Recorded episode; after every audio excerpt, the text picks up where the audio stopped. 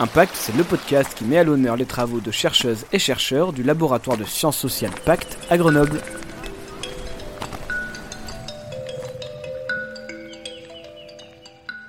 Bonjour et bienvenue dans ce troisième épisode de la saison 2 de Impact, le podcast qui donne la parole aux chercheurs et aux chercheuses de Pacte, le laboratoire de sciences sociales à Grenoble. Cette année, le cycle de conférences porte sur les conséquences de la crise de la Covid. Six séminaires sont ouverts à toutes et à tous et sont proposés dans ce cadre jusqu'en juin 2021. Dans cette deuxième saison, nous allons nous attacher à interroger les chercheurs et les chercheuses sur leurs recherches en moins d'un quart d'heure pour que vous compreniez l'essentiel. Monica Stéphane, bonjour. Bonjour. Et merci beaucoup d'être avec nous aujourd'hui. Merci à vous. Euh, je suis très honorée de participer euh, à cette euh, action. Vous êtes chercheuse affiliée à Pacte, ex-directrice de recherche émérite du CNRS. Dans le cadre de la crise sanitaire actuelle, vous avez été amenée à comparer les politiques de lutte contre la Covid au niveau international et plus particulièrement la réponse japonaise à la crise. Vous avez aussi mené une des premières analyses sur le système de politique de santé en France sur le sida. Alors c'est très peu commun hein, pour une chercheuse de pouvoir vivre et d'étudier deux pandémies dans sa carrière. Est-ce que vous pouvez nous raconter quelles sont les différences et les rapprochements entre ces deux maladies? Euh, oui, merci. C'est très important de revenir sur le sida parce qu'il y avait des leçons à apprendre et euh, ou qu'on n'a peut-être pas appris.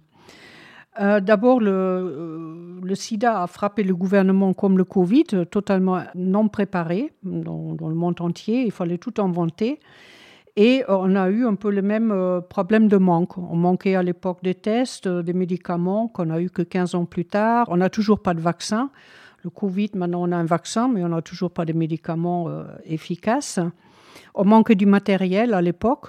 On manquait donc le préservatif qui avait mauvaise presse, on ne produisait plus, il n'y avait pas de stock. Il y a eu euh, la judiciarisation avec le scandale des sons contaminés. Là, on a déjà en cours des procédures à cause des masques. Alors les différences sont nettes. Euh, le sida était une maladie mortelle, euh, mais seulement transmissible, pas infectieuse. Donc elle restait plus limitée dans des groupes particulièrement à risque. Et ça a amené une politique de lutte contre les discriminations, donc une grande politique de solidarité, qu'on a mis aussi en œuvre avec le Covid, une aide économique aux gens, parce que cette maladie-là, elle est infectieuse et elle met à l'arrêt l'économie. Et donc, il faut soutenir les gens pour survivre. Si je devrais résumer un peu, euh, dans les deux cas, on a fait un effort de solidarité, donc de soutien aux victimes, financièrement, moralement, socialement, etc. C'était nécessaire et un grand effort scientifique et que la solution pour le sida, elle était scientifique et la solution pour le Covid aussi. Donc, euh, bravo le vaccin. Vous avez coécrit un article concernant la Covid au, au Japon. Alors d'abord, quelles sont les particularités du système de santé dans ce pays? Alors, le Japon et la France, ils ont un système de santé à la fois un peu semblable, universaliste avec une assurance maladie qui couvre tout le monde, mais en même temps, ils sont euh, assez différents dans la gouvernance du système, dans son organisation et aussi euh, dans la façon dans laquelle euh, les gens et les professionnels l'utilisent. Trois points. Sur les dépenses, le Japon était traditionnellement avec des dépenses de santé très bas et il les a augmentées ces dernières années beaucoup peut-être à cause du vieillissement de la population, peut-être à cause des progrès techniques. En tout cas, euh, jusqu'à 2000, euh, ils étaient autour de 7% du produit intérieur brut pour les dépenses de santé. C'était juste le moyen de OCDE. Et maintenant, ils sont à 11%. c'est très proche, presque similaire à la France.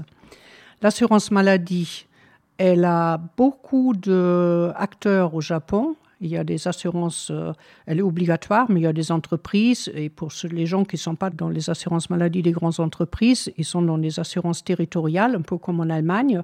Donc ça fait beaucoup d'organismes différents, alors qu'en France, on a un système centralisé, une seule, unique assurance maladie. Et donc la gouvernance, elle est plus multiple, on fait plus de compromis. Alors au Japon, l'État au Japon, il fixe les tarifs la renumération des médecins, des hôpitaux, et il n'est pas possible de dépasser les honoraires, c'est interdit. C'est une grande différence avec la France. Et le système de soins et de santé publique est relativement décentralisé. Ce sont les 47 préfectures, c'est un peu l'intermédiaire entre les régions et les départements français, et le millier de municipalités qui gèrent l'offre de soins et les actions de santé publique. Voilà. Euh, donc euh, troisième euh, élément à rajouter, au Japon, on paye toujours 30% de dépenses médicales soi-même. Il n'y a pas de mutuelle ou d'organisme complémentaire ou, de façon très marginale, vous pouvez souscrire dans votre assurance automobile une petite partie de santé complémentaire, mais c'est très peu fait. Donc les Japonais, en principe, payent 30% de leurs dépenses, sauf si c'est des très grosses dépenses et des gens, ou des gens très pauvres. Et le résultat de ça, c'est qu'ils sont beaucoup plus sur la prévention. Donc c'est un système de santé où on va chaque année chez le médecin pour un check-up médical complet et quand vous avez trop de poids ou trop de cholestérol, le médecin il vous dit ce qu'il faut faire. Et l'année prochaine, quand vous revenez et il voit que vous êtes toujours aussi mauvais, vous, vous passez un petit mauvais moment. Donc, il y a un suivi des conseils préventifs. Et donc, pour résumer, par rapport à la France, je dirais le système de santé euh, japonais est le plus décentralisé et les moins exclusivement euh, axé sur euh, euh, l'hospitalier et la, grande médecine technique. Elle est beaucoup, beaucoup plus axée sur la santé publique et la prévention. Comment est-ce que les autorités japonaises elles ont réagi face à cette crise? Oui, d'abord, il faut dire peut-être qu'ils ont bien réussi à limiter l'épidémie parce qu'on a euh, pour 100 000 habitants 6 morts de Covid, alors qu'en France, c'est à 127. Ça fait 21 fois plus pour une population qui est plus âgée, en médiane de 5 ans. Alors comment ils ont fait? Ben, La constitution japonaise interdit au gouvernement central d'empêcher les gens de bouger et de vaquer à leurs activités. Et donc, euh, il n'y a pas de confinement euh, obligatoire national au Japon, impossible légalement. Donc, ce sont les autorités locales qui peuvent prononcer des limitations s'ils sont justifiés. Et le gouvernement euh, national, il invite les gens éventuellement à respecter des restrictions. Les Japonais étant très disciplinés, ils euh, suivent ces règles, même s'ils ne sont pas obligatoires. Alors maintenant, concrètement, comment ils ont fait? Alors ils ont d'abord été très très rapides et ils ont basé leur politique sur tester le plus possible les séropositifs et euh, au début, ils les ont mis dans les hôpitaux euh, spécialement réservés à ça, même sans symptômes. Et après, ils en avaient trop, ils ont mis dans les hôtels. Et après, ils ont accepté à domicile, mais on contrôle le domicile.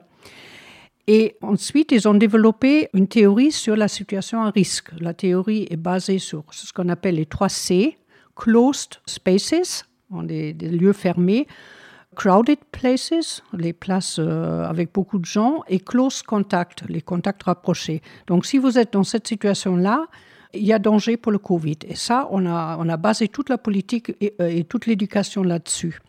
Ensuite, la politique a été très basée sur cibler les clusters pour les empêcher de s'étendre. Et donc, il y a localement, ça existe depuis toujours, des task forces pour euh, les grandes catastrophes. Et euh, ils ont donc, à partir de là, créé des cluster task forces qui sont allés, dès qu'il y avait quelque part des cas positifs, d'essayer de tracer et ensuite d'isoler. Et donc ça, cette technique-là de cluster task forces locaux est très ciblée et euh, certainement quelque chose qu'on n'a pas su faire en France. Dans un article écrit en collaboration avec Renoguet, vous avez écrit que plusieurs études, elles ont porté un regard critique sur les réactions sanitaires à l'épidémie des autorités publiques françaises. Comment est-ce que vous, vous définiriez la politique française et la réaction des autorités publiques françaises face à cette crise de la Covid? Bah, je dirais elle est très française, c'est-à-dire euh, très centralisée, et elle suit euh, la structure institutionnelle du système de santé, c'est-à-dire très centrée sur le système de soins et notamment sur l'hôpital public. Donc on était, je pense, assez mal préparés. On a tiré des mauvaises leçons des épidémies antérieures, notamment de, de la grippe euh, N1H1. C'est pour ça qu'on n'avait pas de masque. Donc voilà, on n'a pas su tirer des bonnes leçons, on a tiré des mauvaises leçons. Je dirais que la santé publique, en termes de santé de la population collectivement, elle n'est pas une priorité. Dans le système de santé, pour preuve quelques chiffres, c'est seulement entre 2 et 4% de la consommation de biens et services médicaux qui est consacrée à cette partie-là, alors que 7% sont consacrés à la gestion. Ça nous rapproche des États-Unis, donc ce n'est pas vraiment très bien. La principale défaillance, je pense, dans la politique de Covid, parce que tout le gouvernement avait des problèmes, c'était quand même qu'on n'a pas su, comme au Japon, désigner clairement les 3 C, les situations de risque, pour clairement les expliquer. Et on n'a toujours pas vraiment euh, réussi à mettre en place une stratégie efficace de tester, tracer, isoler. C'est l'assurance maladie qui trace. Euh, Stop Covid était un échec. Et puis maintenant, tous contre le Covid, euh, c'est un peu mieux accepté, mais c'est loin de couvrir la population. Donc, au niveau pratique, on aura encore des choses à apprendre, peut-être du Japon. Une dernière question qui est un peu le fil rouge de nos entretiens. Comment est-ce que cette crise de la Covid et ces études, elles ont influencé euh, vos travaux? Ah, euh, merci pour cette question. Bah, ça m'a confirmé les hypothèses que j'avais dégagées du travail des SIDA, c'est-à-dire il faut pour une épidémie une action gouvernementale rapide et cohérente, c'est-à-dire coordonnée avec les acteurs locaux, avec les acteurs euh, concernés, notamment aussi les victimes, et que la comparaison internationale est extrêmement fertile. On l'a vu maintenant avec la campagne de vaccination qui a quand même pris de la vitesse en France parce que quand on a regardé, euh, c'est ce qui se fait à l'étranger. Donc, ces deux points. Et puis, alors, ce qui est nouveau, on a vu, euh, et là, je pris euh, pleine conscience, et je pense d'autres aussi, que la santé populationnelle, le système de soins et l'économie, l'activité économique sont extrêmement liés, ces trois morceaux les unes aux autres. Et donc, euh, il nous oblige à penser désormais la santé publique euh, en termes aussi économiques et pas seulement euh, en termes de soins. Si je pourrais conclure quelque chose, je dirais qu'il faudrait en France un changement intellectuel chez tout le monde, les gouvernants, les institutions et la population, pour une culture de santé publique et de l'hygiène. Ça, on voit nettement la différence avec le Japon. Il faudrait repenser pour la santé publique le niveau décisionnel et le niveau, d'action entre le central, le local et le territorial. Et euh, finalement, il faudrait euh, donc euh, être très conscient de ce lien avec l'économie. Donc dépend notre bien commun à nous tous. Merci beaucoup Monica Stéphane. Merci beaucoup, Émilie Vadel. Merci. Ça a été pour moi l'occasion de m'exprimer sur, euh, sur ces travaux. Je rappelle que vous êtes chercheuse affiliée à Pacte, ex-directrice de recherche émérite du CNRS. Merci beaucoup. Merci.